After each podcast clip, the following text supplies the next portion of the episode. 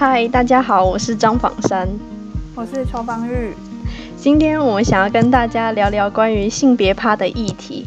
我们会想要聊这个，是因为在网络上看到一位网红妈妈，她有一个大女儿，然后最近她又怀了第二胎，开始就有很多的网友问她关于第二胎的问题。有一个人留言说：“你是不是这一胎又是女的，所以才不像第一胎一样办性别趴去公布宝宝的性别？”这位网友的意思应该是在说，这位网红妈妈因为第二胎又是女生而不是男生，所以才没有想要跟大家分享。但是我会想说，这有需要一定要跟大家分享吗？或者是说，应该一定要办一个性别派对去揭晓宝宝是男是女是一定要的吗？所以今天想要跟大家聊聊关于性别趴这个议题。那不知道方玉，你对于性别趴有什么想法吗？我觉得会想举办性别趴，应该是父母单纯就是喜欢热闹，然后想要举办活动跟亲朋好友分享怀孕的喜悦。可是你讲到网红举办性别趴这件事情，也让我想到前阵子有看到另外一个网红说，有很多网友都在猜测他胎儿的性别，可是他跟他的先生都说，他们不在乎小朋友的性别，因为不管怎么样，他们都一样是他们的孩子，所以。这一次，他并不打算在小朋友公呃出生前去公布小朋友的性别。那我在看到这个互动的时候，第一个时间的想法是，我觉得这些网友真的很闲呢。可是同时也开始去想说，为什么这些人会去好奇别人怀的是男生还是女生？对啊，而且我觉得这件事好像都一直存在。像听老一辈的说，他们以前会用妈妈肚子的形状或是饮食习惯去猜测宝宝的性别是男生还是女生。现有说法就是，肚子如果是尖的、小的，或是妈妈变得比较喜欢吃酸，就会生男生；如果肚子是圆、大，或者是爱吃辣的，就会生女生等等，去猜测宝宝的性别。不过现在超音波的技术很进步，只要宝宝的角度可以配合，很容易就可以看到宝宝的生理特征，更可以去满足大家的好奇心。可是知道了又能怎么样？就像我蛮反对性别趴的原因，就是这好像也是一个再制性别刻板印象的活动。像是通常公布妈妈肚子里是男生还是女生的时候，会用气球的颜色来做区别。如果肚子里是男生，就会出现蓝色的气球；女生的话，可能就是粉红色的。对，而且我在网络上看到举办性别趴的影片，有时候举办的人都会请他们的朋友当天穿，呃，反正就是以他们如果想要猜男生的话，那他们就穿蓝色的衣服；那如果他们想要猜女生，就穿红色的衣服。那也有很多活动的环节，可以看到有很多小物的。颜色如果是蓝色的话，就代表是男生；粉红色就代表是女生。那在知道小朋友的性别之后，父母跟亲朋好友就会开始去准备之后会需要用到的衣服啊、用品或是玩具，然后开始去挑选他们认为符合这个性别的任何东西。那新手爸妈也会开始去讨论说，他们之后要怎么样去养育这个性别。那其实无形之中很可能会再次复制了。这个主流社会所认为男生女生该有的形象，那如果没有举办性别趴的话，父母在产检的过程中，其实也是会去知道小朋友的性别是什么。那其实还是很难避免掉我们上面所提到的这一切的行为。毕竟，对于养育男生或是女生的想象，也是从小不断的累积在我们的身上，总不可能说想要抹灭就抹灭掉的。那我们这样的讨论会不会很像，只是在苛责这些举办性别趴的父母啊？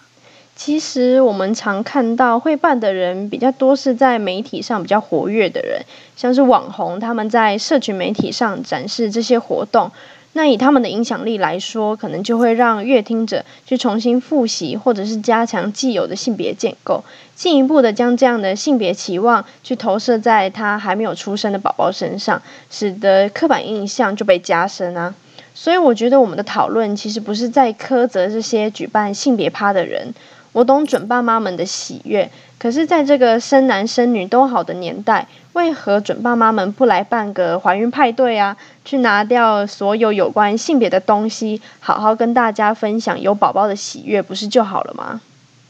嗯，蛮认同你说的。那我觉得，其实有蛮多准爸妈在举办性别趴的时候，可能已经不像以前那个年代，真的有比较去期望说他有。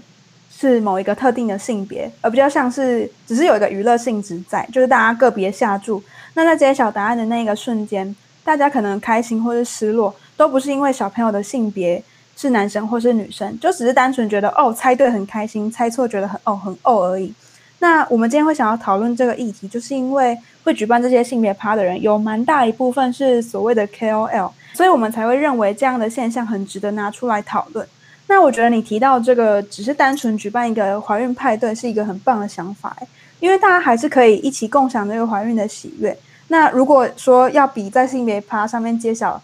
性别的惊喜，我觉得直接生出来才知道性别好像更惊喜。对啊，要惊喜就应该要选一个最惊喜的方式啊。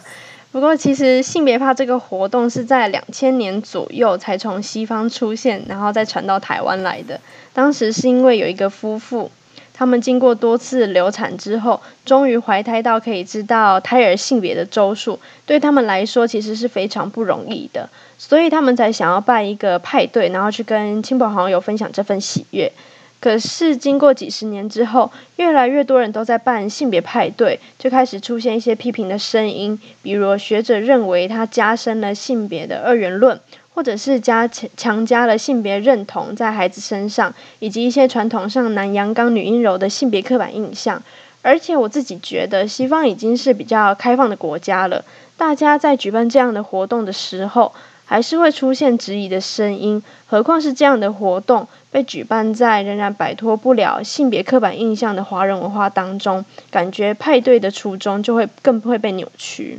嗯，而且现在有越来越多的人在 YouTube 上面分享自己从怀孕啊、生产到育儿的影片。那我觉得有蛮多人被问到说希望生男生还是女生的时候，有很高的比例都会说是希望生女生诶。像是我近期最印象深刻的一部影片，就是有一对准爸妈，他们在跟他们的父母，也就是小朋友的阿公阿妈，揭晓小孩的性别之前，有先问他们的期望是什么。那因为他们的家族全部都是男生，所以这个阿公呢，就非常的希望他们可以生一个小孙女，但结果怀到的还是男生，所以这个阿公就表现出非常失望的样子。那当然，我们没有办法去控制别人脑中的期待跟想象。但是我们可以来讨论一下，这种他原本期望不一致的失望感受是怎么来的？我是单纯觉得，就是失望可能就是来自于原本想生女生却生男生的一种感受而已。我们应该问的更深入一点，是要讨论为何想生女生。不止在你说的这个案例当中听到，现在有很多平台上看到准爸妈们的贴文，多数都写他们想生女儿，或者是说第一个孩子想要是女生。可是，觉得大部分的论述会听到的是，因为女儿比儿子贴心，女生比男生乖听话，或者是说女儿长大之后会比较孝顺，愿意帮忙家里之类的。如果是生了男生，自然的就没有办法去满足爸妈内心的想法。我不认为因为这些原因而想生女生是一件好事。诶，嗯，还蛮好奇，现在还有多少人有女生比较贴心跟孝顺这个想法？像我自己就完全不认同这句话。那我觉得那个失望可能是来自于说，大家可能会觉得女生可以被打扮得很可爱，而且女生有一个比较娇弱的形象，大人们就可以扮演一个被依赖者的角色。但如果是男生的话，他们大多被社会定义成要勇敢啊，要独立。那这些阳刚的特质就没有办法让大人活在他们可以成为一个绝对的保护者的这个角色上面。那接回你刚刚最后说的。大家会觉得说，哎，现在很多人都想要生女生啊，我们的社会已经没有重男轻女，已经很进步了啦。我觉得这句话说对一半一半。我觉得如果就光论想生什么性别这件事情来说，重男轻女确实已经不再是一个普遍的观念。可是我们还是很容易忽略，在我们讨论想要生男生或是生女生这件事情的背后，会不会隐藏着我们还是容易使用性别二元论的观点，去期待或是想象一个男宝宝或是女宝宝的到来？对啊，你说的没错。如果还是用性别二元论的观点去养育一个孩子，就会让孩子被迫在传统刻板印象的环境当中，去照着社会期望他们的样子去成长。那在传统上，对于男生啊、女生的标签就会更不容易抛开了。所以我是想说，我想说的就是，孩子只是孩子，他并不是出生要来满足爸妈们对于男孩或是女孩的想象。就像你前面说到的那对夫妻。他们认为孩子的性别并不重要，重要的是他们的孩子能不能在一个健康安全的环境下去自由探索自己想要成为什么样子。只有在这样的观念可以被普遍讨论跟接受，性别二元的论述才可能不再代代的去强加在孩子教养上。没错，那我们今天的话题差不多要告一个段落了。那最后再跟大家总结一下，我们想要抛出来让大家思考的议题。我们并不是要说想要跟亲朋好友分享宝宝的性别这件事情是完全错误不能做的，只是我们希望大家可以多思考的是，在举办性别趴这种派对的过程中，我们是不是有可能掉入加重性别刻板印象这样的陷阱里面？那也借此去延伸讨论。我们这种想要生男生或是生女生的期待跟想象的背后，是不是可能隐藏着的是性别二元论这样的观念，还是不断的影响着我们？那希望我们的社会讨论有关于怀孕这件事情的时候，能够很纯粹的去期待一个新生命的诞生，而不是因为他是男宝宝或是女宝宝。那希望大家可以从今天的节目中有些许的收获。谢谢大家的收听，拜拜，